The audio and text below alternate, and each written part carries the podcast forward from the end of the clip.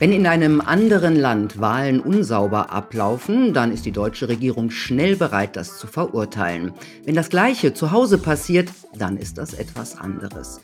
September 2021. Die Wahlen in Berlin zum Berliner Landesparlament, aber auch zum Deutschen Bundestag strotzten nur so vor peinlichen Pannen und Fehlern. Bundesverfassungsrichter Peter Müller nannte dieses Debakel eine Situation wie in einem diktatorischen Entwicklungsland. Heute, ein Jahr später, ist immer noch keine Entscheidung über eine Wahlwiederholung getroffen worden. Der politische Wille scheint gering. Mein Gast kämpft nicht nur für die Wiederherstellung demokratischer Zustände, er sagt auch, wir müssen das Wahlsystem generell ändern, damit wieder mehr Menschen angesprochen werden. Wie er das meint, jetzt im Punkt Preradovic. Hallo Marcel Lute. Hallo Milena Preradovic. Ich stelle dich kurz vor. Du bist Unternehmer, Politiker, Buchautor und Chef der neuen Good Governance Gewerkschaft. Du hast Wirtschaftswissenschaften studiert und dich schon früh als Unternehmer betätigt, warst Geschäftsführer und Teilhaber mehrerer Firmen. Politisch warst du schon seit deiner Studentenzeit bei der FDP aktiv und wurdest 2016 für die Liberalen Abgeordneter im Berliner Landesparlament. Dort hast du als investigativer Abgeordneter weit mehr als 2000 parlamentarische Anfragen gestellt. Das ist einsamer Rekord. Im Sommer 2020 hast du dich im Unfrieden von der FDP getrennt. 2021 bist du aus dem Berliner Parlament ausgeschieden, genau bei dieser Wahl, über die wir auch gleich reden. Du bist Vizepräsident der Deutsch-Afghanischen Gesellschaft und Autor des Buches Sanierungsfall Berlin, unsere Hauptstadt zwischen Missmanagement und organisierter Kriminalität. So, gleich nach der chaotischen Wahl zum Berliner Abgeordnetenhaus im September 2021 hast du Einspruch gegen die Wahl erhoben und den Widerspruch auch beim Berliner Verfassungsgerichtshof eingereicht. Der hat, äh, der hält jetzt in einer ersten Tendenz eine vollständige Ungültigkeit dieser Wahl für möglich. Worauf stützt sich diese Einschätzung? Auch die stützt sich im Wesentlichen auf das, was wir schon vor einem Jahr gesagt haben. Ich habe äh, seinerzeit eine Vielzahl von Argumenten angeführt, die, glaube ich, auch jeder kennt, der die Berliner Wahlen noch nicht ganz vergessen hat, der also weiß, dass weit nach 18 Uhr bis 21 Uhr gewählt wurde, ähm, dass falsche Stimmzettel ausgegeben wurden, dass Leute nicht wählen durften, obwohl sie eben halt wahlberechtigt waren und so Zum weiter. Beispiel durch die Briefwahl. Ne? Lass uns das ruhig noch mal ganz kurz, äh, ganz kurz sagen, weil ich glaube, die meisten hm? auch außerhalb von Berlin wissen es nicht mehr. Ja, also ein großes Thema war, war in der Tat die Briefwahl. Man hat in Berlin ewig lange auf den Versand der Briefwahlunterlagen gewartet, mit dem Ergebnis, ähm, dass knapp 100.000 ähm, Briefwahlstimmen als ungültig gewertet wurden, weil sie eben halt zum Beispiel zu spät ankamen oder ähm, ja einfach gar nicht, gar nicht rechtzeitig die Briefwahlunterlagen hier zugegangen waren. Das heißt, du kommst ins Wahllokal, möchtest wählen, weil du nämlich Briefwahl beantragt hast, aber keine Unterlagen gekriegt hast und bekommst dann zur Antwort, ja, aber hier steht doch, dass Sie Briefwahl beantragt haben. Ja, ja, ja, schon, aber ich habe ja keine Unterlagen gekriegt. Ja, aber dann können Sie nicht wählen. Das haben wir in, ich sage mal, etwa 5 Prozent ähm, aller Fälle von Wahlberechtigten, ähm, da wo es in den Protokollen auch erfasst ist. Und das ist das große Thema, worauf sich der Verfassungsgerichtshof stürzt, die Protokolle aus den Wahllokalen. In jedem Wahllokal, bei jeder Wahl, ist der Wahlvorstand dafür zuständig zu protokollieren, was denn da eigentlich alles an Besonderheiten vorgekommen ist. Und dass ein Wahlberechtigter nicht wählen kann, ist natürlich eine Besonderheit. Und ja. vieles, vieles andere äh, eben halt auch, äh, was, sich, was sich da an weiteren Problemen ergeben hat. Also dass Stimmzettel eben falsch waren, zum Beispiel, dass auch explizit das Bezirksamt in Friedrichshain-Kreuzberg den Leuten gesagt hat, ja, ihr habt zwar falsche Stimmzettel, gebt die aber trotzdem mal aus und dementsprechend vorsätzlich Wählern falsche Stimmzettel gegeben wurden, die dann erst ungültig waren, was so richtig ist dann, und die dann, nachdem klar war, dass 75 Prozent dieser Stimmen auf die Grünen und die SPD entfallen sind, wieder gültig gemacht wurden. Da reden, wir auch, da reden wir auch alleine von knapp 2000 Stimmen. Ähm, und so zieht sich das eben halt alles, alles durch. Und äh, entscheidend für den Verfassungsgerichtshof waren jetzt eben halt tatsächlich die Niederschriften, aus denen sich eben all diese Probleme ergeben hat und die ich unmittelbar nach der Wahl noch als Abgeordneter haben wollte. Da hätte man sie mir einfach geben müssen, weil der Abgeordnete Einsichtsrecht hat in alle Akten der Verwaltung. Das hat man mir damals verweigert. Und zwar sowohl äh, in den Bezirken als auch über die Senatsverwaltung für Inneres, also Landeswahlleitung dort, als auch über das Verwaltungsgericht und Oberverwaltungsgericht. Und erst vom Verfassungsgerichtshof, ein halbes Jahr später, habe ich dann eben halt diese Unterlagen sehen können. Und genau, du, hast die alle, du hast die alle ausgewertet. Warst du eigentlich der Einzige, der die ausgewertet hat? Ich bin der Einzige, der die bis heute überhaupt bekommen hat. Das ist ja das Interessante. Also es sind eigentlich, ähm, also das Wahlanfechtungsverfahren ist keine Verfassungsbeschwerde im eigentlichen Sinne, sondern ist eben halt ein, ein Verfahren ganz eigener Art. Da arbeitet das Gericht im Prinzip wie eine Staatsanwaltschaft und ermittelt einfach die Wahrheit aus eigenem Antrieb. Und äh, dazu gehört dann eben natürlich auch, dass jeder, der an dem Verfahren beteiligt ist, was unter anderem jeder einzelne Kandidat ist, erfährt, was in dem Verfahren eigentlich gerade los ist. Dass er eben halt zum Beispiel auch diese Niederschriften zu Gesicht kriegt. Ich habe damals eben halt bewusst die Originalniederschriften angefordert, weil ich nicht wollte, dass äh, eine Innenverwaltung irgendwie so aussortiert, was vielleicht nicht so wichtig ist oder so, sondern wirklich sehen wollte, was ist denn als Primärquelle quasi passiert. Das kennst du aus dem Journalistischen. Und ähm, Dementsprechend sind also diese Akten damals ans Verfassungsgericht geliefert worden und wir hatten die Gelegenheit, uns die anzusehen. Ich hatte gesagt, Moment mal, also eigentlich, so kennt man es aus jedem Prozess, schickt einem doch das Gericht die Unterlagen. Das heißt, das Gericht sieht die Originale, scannt die Originale ein und schickt sie dann eben halt jedem. Das ist genau ein Aufwand, weil bekanntermaßen kann man ja Daten dann beliebig oft kopieren. Das Gericht hatte aber keine Lust, die Daten zu scannen und dementsprechend mussten wir das dann selber machen. Das habe ich mit einem Team aus äh, freiwilligen Helfern gemacht, einige davon zufällig in dem Beruf Journalisten. Und so haben wir dann eben halt 30.000 Seiten abfotografiert die ich mir dann danach ähm, im Wesentlichen eben halt dann tatsächlich alleine, weil es einfach nur so Sinn macht, aber das kenne ich ja auch schon aus Untersuchungsausschüssen, du musst einfach jede Seite selbst gesehen haben, um ein Gesamtbild zu sehen und zum Beispiel sagen, da ist ein Muster, da findet sich irgendwas wieder, weiß der Teufel. So, und dementsprechend habe ich also diese, diese äh, Protokolle gesichtet, ausgewertet und all das ähm, sowohl im Verfassungsgerichtsverfahren als auch dann medial, ja, ich sag mal, verbreitet. Ja, und der Verfassungsgerichtshof stützt sich jetzt eben genau auf diese Niederschriften, auf diese Einzelheiten daraus und ähm, hat jetzt in einer ersten Tendenz, aber eben halt ein Jahr nachdem ich es gesagt habe, auch erkannt, dass diese Wahlen womöglich so dramatisch falsch waren, dass sie keinerlei demokratische Legitimation verleihen können. Was also bedeutet, vorausgesetzt der Verfassungsgerichtshof entscheidet endgültig so, wie er es anfangs gesagt hat, dass wir in Berlin seit über einem Jahr von einem Parlament und einer von diesem Parlament regierten, äh, gewählten Regierung regiert werden, die nicht ihre Legitimation aus demokratischen Wahlen ableiten, was es in einer Demokratie schlichtweg nicht geben kann. Ja, diktatorisches Entwicklungsland hat der Bundesverfassungsrichter Peter Müller das ja genannt, ne? Also, das ist schon das ist schon verrückt. Ähm, aber wieso dauert das alles so lange? Warum wird ist ein Jahr nach dieser Wahl immer noch keine Entscheidung darüber getroffen worden, ob sie wiederholt wird oder nicht? Ach, das ist eine sehr gute Frage, eine, die man allerdings auch Herrn Müller stellen müsste. Denn, ähm, wir haben sechs Wochen nach der Wahl und kurz vor dem Zusammentritt dieses neuen Parlaments haben wir beim Berliner Landesverfassungsgerichtshof und dann beim Bundesverfassungsgericht eine einstweilige Verfügung beantragt, die diesem, ich nenne es mal Pseudoparlament, untersagen sollte, zusammenzutreten. Hintergrund ist der, dass, so steht es im Grundgesetz, so steht es in der Berliner Landesverfassung, die Amtszeit eines Parlaments erst dann endet, wenn ein neues Parlament zusammentritt dass dieses neue Parlament, also weil es eben halt in der Demokratie keine parlamentsfreie Zeit geben kann, dass dieses neue Parlament natürlich demokratisch gewählt sein muss, versteht sich von selbst. Und ich hatte damals gesagt, nee, Moment mal, wenn wir also nicht sicher wissen, ob dieses neue Parlament demokratisch gewählt ist, wir aber wiederum sicher wissen, dass das letzte jedenfalls noch demokratisch gewählt war, dem ich angehöre, dann muss das Zusammentreten des neuen Parlaments so lange aufgeschoben werden, bis diese Zweifel an der Wahl geklärt sind. Und ich glaube, wenn man das gemacht hätte, wenn das Landesverfassungsgericht oder das Bundesverfassungsgericht gesagt hätte, stimmt, kurze Pause, ähm, bevor ihr anfangen könnt, müssen erst diese Zweifel ausgeräumt werden. Dann hätte man sich sehr, sehr, sehr viel mehr Mühe gegeben, schnell eine Entscheidung zu treffen und schnell diese Dinge aufzuklären. Und jetzt ist eben halt ähm, ja, durch dieses muntere Abwarten von über einem Jahr, ich sage mal mindestens anderthalb Jahren, vermutlich bis zu einer Wahlwiederholung, ähm, ist ein Zustand eingetreten, den es, sagt, in einer Demokratie unmöglich geben kann. Wir haben hier die Situation, dass also Leute, naja, ohne demokratische Legitimation da sitzen, die nicht gewählt sind. Es könnte also auch jeder beliebige andere sein, den ja irgendjemand von der Straße bestimmt, der jetzt hier mal Entscheidungen verantworten soll.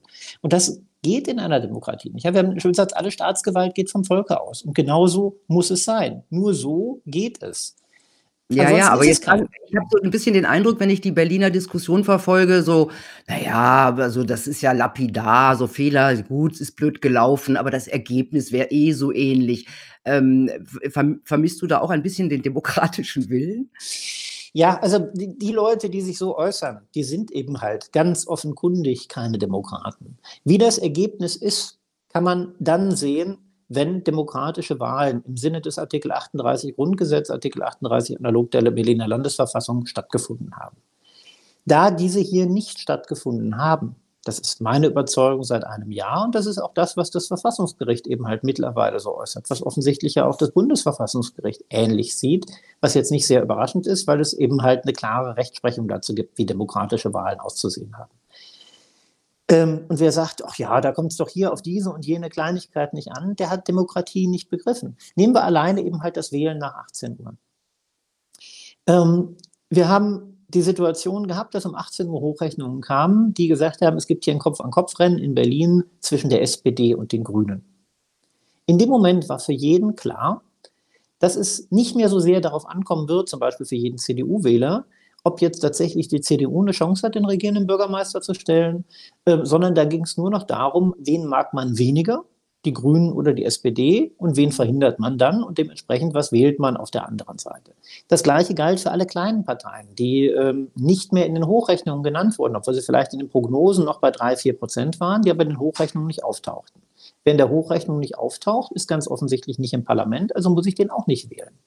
All das hat also dazu geführt, dass all die vielen, vielen Stimmen, nach meiner Schätzung etwa 200.000, die nach 18 Uhr abgegeben wurden, dass die sämtlich natürlich sich verteilt haben auf äh, andere Parteien, sicherlich eben halt, also auf, auf äh, äh verteilt haben, Entschuldigung, auf SPD und Grüne und sicherlich eben halt nicht auf die anderen Parteien, ähm, weil das natürlich das Mediale war, was die ganze Zeit bei den Leuten einprasselte, die in den Warteschlangen vor den Wahllokalen standen, die übrigens ja äh, bis zu zwei Kilometer lang waren. Wahnsinn, oder? Wie ist eigentlich die Haltung der regierenden Berliner Bürgermeisterin Giffey die ganze Zeit jetzt gewesen? Hat, also hat, die hat jetzt auch nicht unbedingt auf, Neu auf Wahlwiederholung gedrängt. Oder? Nö, die hat ja die Situation, dass man sie jetzt erstmal hat gewähren lassen, ähm, dass sie äh, mit ihrer Truppe handeln konnte, also mit ähm, der rot-rot-grünen Koalition, die sich so fortgesetzt hat wie beim letzten Mal. Und insofern hat sie ja zunächst mal keinen Grund, sich in Anführungszeichen persönlich zu beschweren. Als Demokratin müsste sie sich da natürlich beschweren und das entsprechend deutlich. Ähm, mhm. Aber das tut sie nicht. Du hast dich ja selber als unabhängiger Kandidat der Freien Wähler zur Wahl gestellt bei dieser Wahl. Sollte es eine Wahlwiederholung geben, die dann, wenn, wahrscheinlich 20 ich glaube, nächstes Jahr im Frühjahr, ne, 2023 im Frühjahr stattfinden würde. Würdest du dich nochmal zur Wahl stellen? Also zur Wahl stellen auf jeden Fall. Die Frage ist eben halt nur erstens, wann diese Wahlwiederholung stattfindet und tatsächlich mit welchen Kandidaten, mit welchen Parteien. Ähm, zum einen wird gerne behauptet, es sei ganz klar, dass die Wahlwiederholung im Frühjahr nächsten Jahres stattfinden müsse. Das kommt ganz darauf an. Je nachdem, was das Berliner Landesverfassungsgericht entscheidet, können diejenigen, die betroffen sind von der Entscheidung, also eben halt auch ich als derjenige, der den Einspruch damals erhoben hat, können gegen diese Entscheidung auch theoretisch noch vor das Bundesverfassungsgericht gehen. Dann würde es sicherlich noch etwas länger dauern mit einer Wahlwiederholung. Und die andere Frage ist, ob es tatsächlich so ist, wie im Berliner Wahlgesetz geregelt ist, dass die Parteien mit den gleichen Kandidaten, mit den gleichen Listen wie bei der ursprünglichen Wahl antreten müssen und werden bei einer Wahlwiederholung. Oder, dafür muss man dann immer im Gesetz auch äh, den ganzen Satz quasi lesen oder in dem Fall den Nebensatz, oder ob nach Maßgabe des Verfassungsgerichts dieses etwas anderes entscheidet. Und ich bin der Auffassung, dass diese Regelung im Gesetz ursprünglich mal dafür gedacht war, zu sagen, naja, wenn wir einen Monat oder zwei oder drei später wählen, dann ist es klar, dann musst du nicht den ganzen Schmodder mit Aufstellungsparteitagen und so weiter nochmal neu machen. Ähm, da wird in der Kürze der Zeit gibt es auch keine neuen Parteien oder Kandidaten oder Menschen, die nach Berlin ziehen, die sich entscheiden, jetzt kandidieren zu wollen oder so. Da kann man das machen. Wir reden aber jetzt hier von mindestens anderthalb Jahren seit der ursprünglichen Wahl. Und insofern glaube ich, ähm, dass es auch da der Freiheit der Wahl, die ja in beide Richtungen funktioniert, also sowohl zu wählen als auch gewählt zu werden, geschuldet ist, dass die Parteien alle neue Kandidaten werden aufstellen müssen. Nehmen wir die SPD. Andreas Geisel ist ähm, ein herausragender Kandidat für die SPD in Berlin immer gewesen. Der war Innensenator, der war Abgeordneter und jetzt ist er Bausenator. Nachdem das Verfassungsgericht schon sehr, sehr deutlich gemacht hat, dass er als Innensenator natürlich ganz wesentlich Schuld daran trägt, dass wir die Situation haben, dass wir kein demokratisch gewähltes Parlament zu haben scheinen gegenwärtig, bin ich mir ziemlich sicher, dass auch die Genossen äh, bei der SPD in Lichtenberg, wo er herkommt, sich zweimal überlegen werden, ob die wirklich Andreas Geisel nochmal als Kandidaten aufstellen wollen. Und auch da ist es der Demokratie geschuldet, dass man sagt, ja, Moment mal, mhm. nach anderthalb Jahren, nach komplett neuen Erkenntnissen, muss jede Partei sich überlegen können, ob sie mit anderen Kandidaten antritt. Und es muss auch jeder Bürger sich überlegen können, ob er womöglich äh, vielleicht auch eine eigene Partei gründet, äh, mit einer Wählervereinigung neu antritt ähm, oder in irgendeiner anderen Weise sich einbringen will. Weil nehmen wir mal den Fall. Es wäre jetzt rausgekommen, dass alle Parteien, wirklich alle, restlos, inklusive Yogi Hüpfer, sich verschworen haben, diese Wahl zu sabotieren. Und irgendeiner hätte es jetzt aufgedeckt. Dann muss man doch sagen, Moment mal, dann will ich doch nicht nur die Möglichkeiten haben, diese Leute zu wählen, sondern ich hoffe doch dann darauf, dass ich auch irgendeine neue Partei wählen kann, die das jetzt anders machen wird. Und äh, insofern gesagt, bin ich mir sicher, dass das Verfassungsgericht entscheiden wird, dass es neue Listen geben muss mit neuen Kandidaten. Und wenn das Verfassungsgericht das nicht entscheidet, dann muss eben halt das Bundesverfassungsgericht entscheiden, das ich dann anrufen werde. Mhm. Bin ja wirklich mal gespannt, wie lange das noch dauert bis zu einer Wiederholungswahl. Ähm, viele denken ja, dass es nur um die äh, Landeswahl geht, also um das Berliner Parlament. Aber es geht ja auch um den Bundestag, der ja am selben Tag gewählt wurde. Steht da auch eine Wiederholung der Berliner Ergebnisse an? Das ähm, scheint so zu sein. Also es sind ja zwei parallele Verfahren. Das wird bei vielen deiner Kollegen auch gerne durcheinander geschmissen. Das eine ist der Verfassungsgerichtshof, der entscheidet über das Landesparlament. Und das andere sind die Bundestagswahlen. Darüber entscheidet kurioserweise der Deutsche Bundestag zunächst mal selbst. Und dagegen kann man dann wiederum vor das Bundesverfassungsgericht ziehen.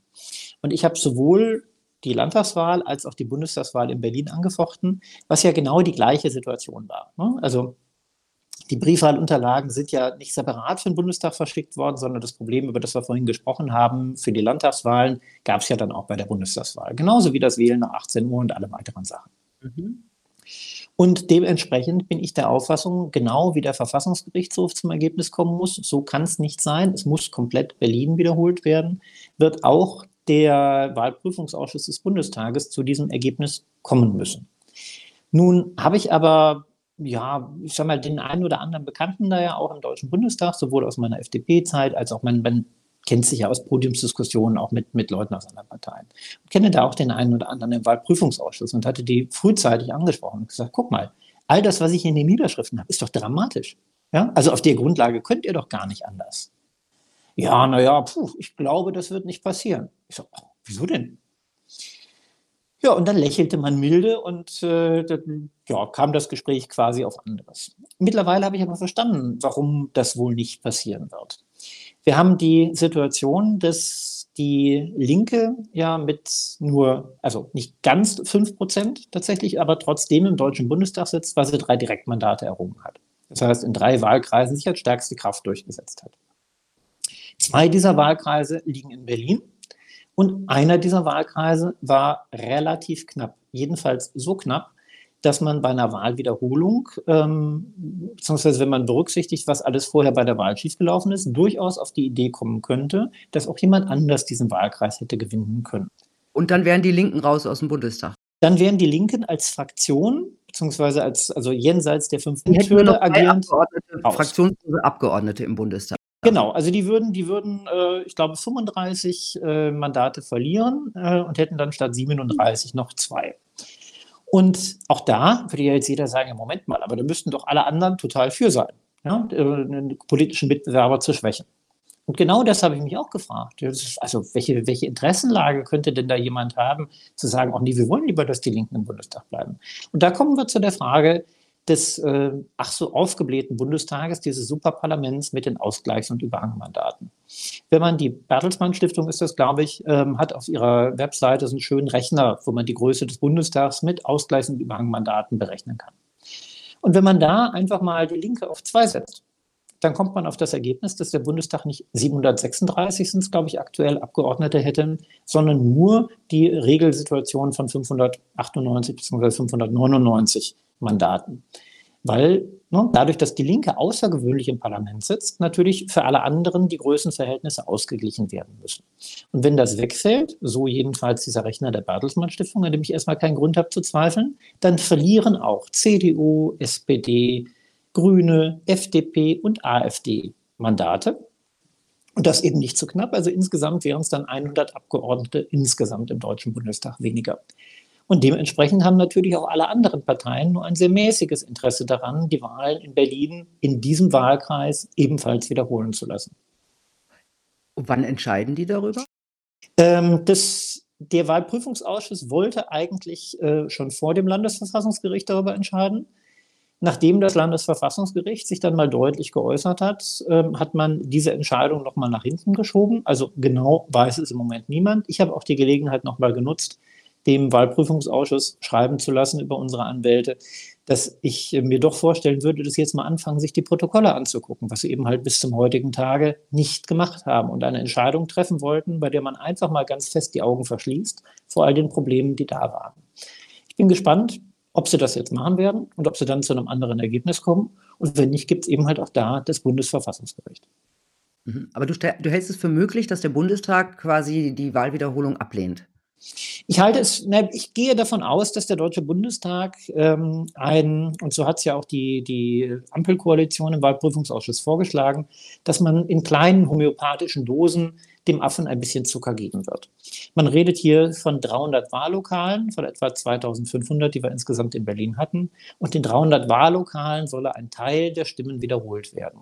Mhm. Das ist so dieses Wasch mich, aber mach mich nicht nass. Und vor allem bitte verhindere, dass ein Ergebnis rauskommt, das wir nicht gebrauchen können, aus den gerade erwähnten Gründen. Also das ist eine, eine vollkommene Kosmetik, ein vollkommener Unfug. Und zu so einem Vorschlag kann man eben halt nur dann kommen, wenn man sich weder die Schriftsätze, ähm, die sind übrigens auch bei uns online entsprechend veröffentlicht, die wir vorgetragen haben, angeschaut hat, noch die Niederschriften aus den Wahllokalen angeschaut hat. Und der Wahlprüfungsausschuss hat hier die Aufgabe, ähnlich wie eben halt ein Verfassungsgericht, zu ermitteln, was tatsächlich wahr ist und nicht, was er gerne politisch wahrgemacht hätte. Wahnsinn. Kommen wir mal zur aktuellen Niedersachsenwahl mhm. von letzten Sonntag. Äh, da haben ja im Grunde die Nichtwähler mit 40 Prozent gewonnen. Das muss man sich mal vorstellen. Also fast die Hälfte der Menschen hat gar nicht mitentschieden. Fast sechs Prozent landen unter Sonstige, die ja auch nicht mit, dann auch nicht äh, weiter äh, im, im, also gefragt sind. Mhm. Und ich frage mich dann schon, wie legitim eine Regierung aus den Siegern der restlichen nicht mal 60 äh, Prozent ist. Ist dieses Wahlsystem so noch ein demokratisches bei so einer großen Zahl von Nichtwählern? Und das Wahlsystem als solcher halte ich schon für demokratisch. Ähm, es hat ja jeder die Möglichkeit, wählen zu gehen. Das Problem ist ähm, die Auswertung des Wahlergebnisses quasi hinterher. Das heißt, wir haben ja in Deutschland die Situation, ähm, anders als im Übrigen auch in, in weiten Teilen Europas, dass wir mit einer historisch genannten, in Wirklichkeit gar nicht historisch seienden, sondern relativ neuen 5% Sperrklausel arbeiten. Das heißt, jede Partei, die nicht fünf Prozent der Stimmen erreicht, ist automatisch raus, wird nicht gezählt. Und äh, letztlich werden deren Parlamentssitze dann eben halt den anderen Parteien zugeschlagen. Das Gleiche äh, gilt eben halt auch für das, äh, für das Thema Wahlbeteiligung. Es muss ja die Gewählten überhaupt gar nicht interessieren, wer alles nicht gewählt hat. Theoretisch könntest du also auch mit einer Wahlbeteiligung von zehn Leuten bundesweit hättest du ein Parlament, aus dem, in dem 600 äh, Leute sitzen, äh, die dann alle mal munter regieren, die aber eigentlich keiner mehr gewählt hat. Nach dem, nach dem Hinweis, naja, ihr hättet ja wählen können. So. Nun ist die Frage, ähm, warum wählen denn so viele Leute nicht? Und diese Frage treibt mich auch letztlich eigentlich, seit ich den Tegel Volksentscheid 2014 gemacht habe, ganz intensiv um. Ich war der Überzeugung, dass man konkrete Angebote machen muss. Ja, und dass es auch darauf ankommt, dass die Leute, die irgendwo kandidieren, auch glaubhaft für die Themen stehen. Dass man auch weiß, wie man äh, überhaupt wählt. Das hast du ja bei den Parteien mit den Listenwahlen in aller Regel eben halt überhaupt nicht, sondern da stehen Leute auf der Liste, die du noch nie vorher gesehen hast, die du danach auch medial nie wieder sehen wirst, aber die eben halt vier oder fünf Jahre dich vermeintlich vertreten sollen. Ähm, also wir haben zwei Aspekte. Einmal die 5%-Hürde und auch die habe ich jetzt vom Verfassungsgericht in, in meinem Antrag hier in Berlin angegriffen, ähm, weil ich sie für mit allgemeinen Verfassungsgrundsätzen nicht mehr vereinbar halte. Das wird immer wieder gerne mal angeführt, äh, auch über die Jahrzehnte. Und dann kommt immer, ja, ja, aber die 5%-Hürde, das kann man nicht, gab es doch schon immer und so weiter. Da würde ich empfehlen, Achtung, ganz großes Schwurbler-Argument. Ich würde einfach mal empfehlen, sich die Rechtsprechung des Bundesverfassungsgerichts anzuschauen, für die Leute, die glauben, dass das richtig ist. Das Bundesverfassungsgericht, das jetzt ähm, des Schwurbelns unverdächtig sein dürfte, hat im Jahr 2013 entschieden, dass die 5%-Hürde, genau wie eine 3%-Hürde für das Europaparlament oder auch jede andere Sperrklausel für das Europaparlament unzulässig ist. Und hat sehr ausführlich erklärt, warum das so ist. Nämlich, ähm, weil natürlich im Grundsatz es gilt, dass alle Stimmen gleich sein müssen, die bei einer Wahl abgegeben werden. Und ich eben halt nicht sagen kann, du hast dir den Falschen ausgesucht, ja, der hat eben halt nicht genug andere Stimmen bekommen und deswegen ist deine Stimme soeben wertlos geworden. Das darf ich nur in ganz, ganz, ganz engen Grenzen machen und diese Grenzen müssen bei jeder Wahl neu bestimmt werden. Und weil der Gesetzgeber das nicht getan hat, weil natürlich die großen Parteien, die schon im Parlament sind, gar kein Interesse daran haben, dass sie plötzlich Sitze abgeben müssen an kleine Parteien, die neu dazukommen, wird das einfach nicht gemacht. Und man sagt, na ja, haben wir schon immer so gemacht mit der 5%-Hürde, das muss auch so bleiben. Und das Bundesverfassungsgericht hat also gesagt, es ist kein Grund erkennbar, warum bei einem so kleinen Parlamentsanteil, also wir haben ja 99 Europaabgeordnete, die aus Deutschland kommen, bei einem so kleinen Parlament, also letztlich diesen 99 Leuten, die wir äh, ins Europäische Parlament entsenden, warum es da schwierig sein sollte, wenn mal ein, zwei, drei, vier, fünf Leute jeweils einer einzelnen Partei angehören. Die werden sich dann schon zu Fraktionen zusammenschließen, die werden schon irgendwie arbeiten. Da kann niemand ah. sagen, dass das das Parlament in irgendeiner Weise behindern würde. Im Gegenteil. Und meine Überzeugung ist, dass das genau ein Parlament extrem beleben würde. Wir haben in Berlin die Situation gehabt, dass knapp zwölf ich glaube 12,5 Prozent, vorausgesetzt eben halt, man kann dem Wahlergebnis vertrauen, aber 12,5 Prozent nach diesem Wahlergebnis ähm, nicht, äh, Entschuldigung, nicht Nichtwähler, sondern sonstige Parteien waren. Und wenn man einfach mal ähm, davon ausgeht, so wie ich es tue, dass eine Sperrklausel hier in Berlin auch mit der Verfassung gegenwärtig gar nicht zu vereinbaren war und dementsprechend also das rechnerische Ergebnis neu ausgezählt werden, also neu verteilt werden müsste, dann hätten wir 16 statt sechs Parteien im Parlament. Wir haben auch jetzt ähm, in, der, in der meiner Wahlperiode, also die theoretisch 2021 zu Ende gegangen ist, mal gucken, ob das tatsächlich so ist. Ähm, in meiner Wahlperiode hatten wir eben halt auch sechs Fraktionen und vier fraktionslose Abgeordnete, also auch schon zehn Gruppierungen. Das hat wunderbar funktioniert weil man natürlich ähm, an verschiedensten Stellen einfach ganz automatisch mit anderen zusammenarbeitet. Ähm, und wenn man sich die Qualität der Diskussionen im Parlament anschaut, ich kann nur jedem empfehlen, einfach mal reinzuschalten und äh, sich anzugucken, wie viele meiner Kollegen dann einfach irgendwas vom Zettelchen ablesen, von dem sie selbst nicht wissen, was es ist. Zwischenfragen nicht gestatten, weil sie nämlich eben dann ertappt würden dabei, dass sie das Thema nicht verstanden haben und so weiter und so fort, glaube ich, dass ein bisschen frisches Blut, frischer Wind den Parlamenten ausgesprochen gut tun würde. Dann, Aber besteht da nicht die Gefahr, dass jetzt nur noch ganz schwammige Kompromisse verabschiedet werden, wenn man, dass man sich überhaupt einigen kann in irgendeiner Form, wenn 16 Parteien da sitzen? Also wie viel schwammiger äh, sollen denn die Kompromisse schon sein, als das, was wir jetzt im Moment beispielsweise bei dieser Bundesregierung, bei dieser Koalition erleben? Wenn ich mir angucke, dass eine FDP eine sogenannte Gaspreisbremse mitmacht, bei der es also letztlich ja darum geht, dass man die Gaspreise staatlich subventioniert, was wiederum bedeutet, wir geben Geld aus, das wir nicht haben, das die Bürger erstmal erwirtschaften wollen, machen Schulden, um es dann auf der anderen Seite irgendwann mal wieder zurückzugeben. Diese Subventionitis ist etwas, wofür die FDP noch nie stand. Ja, das Problem bei den Gaspreisen ist ja nun mal ein anderes, nämlich dass durch die sogenannte Energiewende die Preise so massiv hochgetrieben wurden. So, da hat man aber trotzdem eine FDP, die sich komplett aufweichen lässt, um diesen grünen Unfug mitzumachen. Und äh, dementsprechend Schwammigkeit haben wir gerade deshalb, weil es so große Fraktionen gibt, in denen der einzelne Abgeordnete wenig zählt, dementsprechend auch seine Stimme nicht erhebt, weil er sagt, ja, hm, dann habe ich ja keine Chance, da bin ich ja beim nächsten Mal weg, kann gar nichts mehr machen.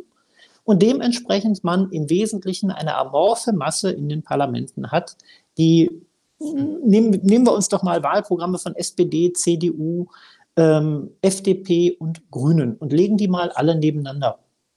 Ich bin mir sicher, dass die allermeisten meiner Kollegen nicht erkennen werden, welches das Programm ihrer eigenen Partei ist und welches das einer jeweils anderen der gerade genannten. Aber das heißt, möchtest du diese Sperrklauseln, die 5%-Hürde dann auch für alle Wahlen in Deutschland abschaffen?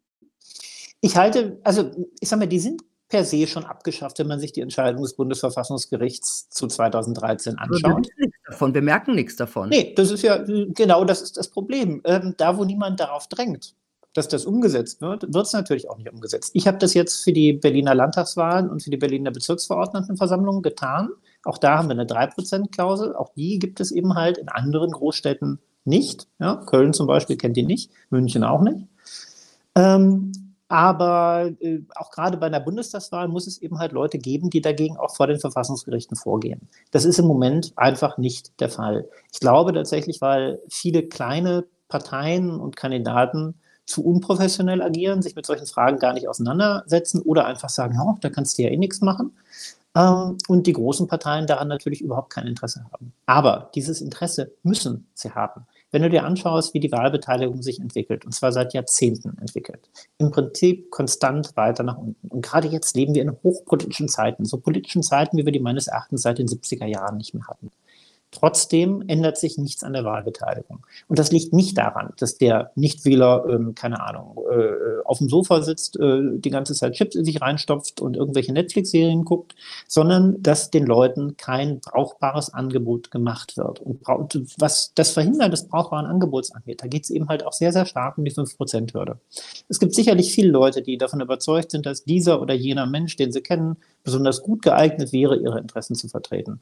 Dass ähm, auch Leute unterschiedlichste Parteien gut finden und eigentlich gerne wählen würden. Dann aber ihr Kreuz lieber bei einer der großen Parteien machen und sagen, oh, dann verliere ich ja meine Stimme, dann ist die ja verschenkt. Verschenkt ist die Stimme dann, wenn ich sie jemandem gebe, den ich gar nicht wählen will, weil ich ja nichts dafür bekomme. Jedenfalls nicht das, was ich haben wollte. Das nennt man klassisch Verschenken. Und insofern kann ich durchaus nachvollziehen, warum Menschen in dieser Situation sagen, nee, dann wähle ich lieber nicht, bevor ich ne, den Falschen wähle. Und ich mhm. glaube, dass wir, dass wir damit Demokratie ganz massiv beleben können, auch die Debatten in den Parlamenten beleben könnten, wenn da, ich meine, wenn wir uns erinnern, äh, was, was äh, an Turbulenz ins Parlament gekommen ist, als die ersten Grünen in den Deutschen Bundestag gezogen sind, die Sachen ganz anders gemacht haben. Ich könnte mir vorstellen, dass äh, zum Beispiel auch eine Partei wie die Partei ähm, durchaus in Landesparlamenten oder im Bundestag belebend wirken kann. Ich kann mir das aber auch für eine Tierschutzpartei vorstellen, die Themen hat. Ich kann mir das auch vorstellen für, weiß ich nicht, eine ÖDP, für Freie Wähler, für alle möglichen Parteien. Auch im Übrigen für Parteien, die aus äh, unterschiedlichen Rändern kommen. Ja, wir haben jetzt beispielsweise auch in Nordrhein-Westfalen ähm, verschiedene, verschiedene islamisch geprägte Parteien. Auch da ist es durchaus interessant, mal zu sehen, was machen die denn eigentlich konkret, wenn davon ein oder zwei Kollegen in einem Parlament sitzen? Wie verhalten die sich, wie äußern die sich? Sowas kann dazu beitragen, auch Extremismus ganz, ganz schnell zu entzaubern. Es kann aber auch dazu beitragen, zu zeigen, Mensch, ja, die Leute sind doch gar nicht so verkehrt. Das ist ja alles, alles äh, Mythos gewesen. Für all das, diese Transparenz, braucht man eben halt die Bühne des Parlaments. Und dass eine Mehrheit eben halt der etablierten Parteien das den kleineren Wettbewerbern verweigert, liegt in der Natur der Sache. Dem hat das Bundesverfassungsgericht mit der Entscheidung zum Europaparlament einen Riegel vorgeschoben. Es wird nur noch nicht umgesetzt. Mhm. Es ist ja auch so, dass die großen Volksparteien ja gar nicht mehr so große Volksparteien sind. Ich meine, auch da, diese ganze Parteienlandschaft hat sich ja mehr zerfasert. Das, das wäre ja fast auch ein, eigentlich auch ein Argument dafür, mehr zuzulassen, weil es gibt ja nicht mehr 40-40 und der Rest ist nur noch bei einem Prozent, ja? Das, das ist so. Also da muss man sich auch historisch anschauen. Mit der Einführung der 5%-Hürde gab es eben halt die Situation, dass wir drei Parteien im Deutschen Bundestag hatten, CDU, eine SPD und eine FDP, ähm, die jeweils deutlich über der 5%-Hürde lagen. Und tatsächlich, ähm, ich glaube, es müssen die Republikaner mit 0,3 Prozent gewesen sein ähm, und glaube, die DKP mit auch so 0,2, 0,3 Prozent. Das war es. Also es sind damals 0,5 Prozent der Stimmen weggefallen durch die 5 Prozent Hürde. Das, das kann man, genau, das kann man, das kann man verschmerzen. 12 in Berlin, über 20 Prozent im Saarland bei der Landtagswahl zum Beispiel, weil auch da ja mehrere Parteien sogar knapp an der 5 Prozent Hürde gescheitert sind. Und wenn sowieso nur so wenige Menschen noch wählen, dann kann ich es mir nicht leisten, ähm, auch da wiederum einfach aus ja, letztlich parteitaktischem Machtkalkül andere Wähler und ihre Stimmen einfach mal aus der Verteilung der Mandate herauszulassen. Das ist meines Erachtens ein absolutes Programm für Demokratieverdrossenheit und zeigt eben halt auch einfach die Angst mancher Parteien vor dem Wähler. Mhm. Und es gibt ja noch 'n anderen Punkt. Also, wenn, sagen wir mal, 40 % nicht wählen, aber hinterher bei der Zusammensetzung des Parlaments wird so getan, als ob irgendwie alle gewählt haben, Mhm. Ja, ähm, auch da, natürlich. Ja, es ist es ist 'ne Frage, ähm, der Anreize und und, ähm, ja, der letztlich, ähm, Leistungsanreize, die ich an die Parteien setze. Ich hatte vorhin das Beispiel gebracht, dann wählen eben halt bundesweit nur noch 10 Leute und trotzdem sind 600, äh, Plätze im Parlament besetzt. Auch da gibt es den Ansatz, aber den muss eben halt 'n Gesetzgeber umsetzen oder im Übrigen auch im Wege der der Direktdemokratie. Ich habe ja schon mit Tegel damals einen Volksentscheid gemacht, könnte auch 'n Volksentscheid, 'ne Änderung des Wahlrechts hier in Berlin zum Beispiel beschließen, ähm, hinzugehen, zu sagen also, das Berliner Abgeordnetenhaus hat zum Beispiel regulär 130 Sitze. Und wenn wir 'ne Wahlbeteiligung von, sagen wir mal, 60 % haben, dann werden auch nur 60 % dieser 130 Regelsitze besetzt. Das würde für jede Partei einen massiven Anreiz schaffen, tatsächlich Menschen dazu zu bekommen, dass sie wählen gehen, indem man eben halt vielleicht sich inhaltlich auch mal wieder 'n bisschen mehr voneinander unterscheidet. 'Ne FDP was anderes macht als 'ne CDU, 'ne SPD oder die Grünen zum Beispiel oder in jeder beliebigen anderen Konstellation. Das heißt, 100 % der regulären Parlamentssitze werden dann besetzt, wenn wir 'ne Wahlbeteiligung von 100 % haben und bis dahin wird eben halt weniger besetzt. Das führt ganz konkret dazu, dass viele amtierende Abgeordnete sich plötzlich Mühe geben werden, dafür zu sorgen, dass tatsächlich auch Menschen zur Wahl gehen. Das heißt, sich vielleicht einfach mal aus ihrem Kämmerlein herausbewegen, in den Dialog mit den Menschen gehen, sich damit beschäftigen, was die Leute eigentlich wirklich interessiert und so weiter und so fort. Echte Gespräche statt Kugelschreiber. Genau, statt Kugelschreibern, Feuerzeugen und 'nem Flyer. Ja, Mensch, Marcel, also, wenn es so weit kommt, bin ich sicher, dass du einer von denen bist, die das mit heraufbeschworen haben. Vielen Dank, dass du da warst. Hochachtung vor deinem Arbeitseinsatz. 30.000 Seiten. Wow. Vielen Dank, dass du da warst. Herzlichen Dank für die Einladung, Melina. Tschüss. Tja, Leute, Demokratie ist ein fragiles Gut und wenn wir nicht aufpassen, dann ist sie weg und dann bleibt nur die Schale. Aber das ist Arbeit, wie wir auch heute mal wieder gelernt haben und da sind wohl alle gefordert. Zugucken reicht nicht mehr. Ich wünsche euch eine gute Zeit. Bis bald.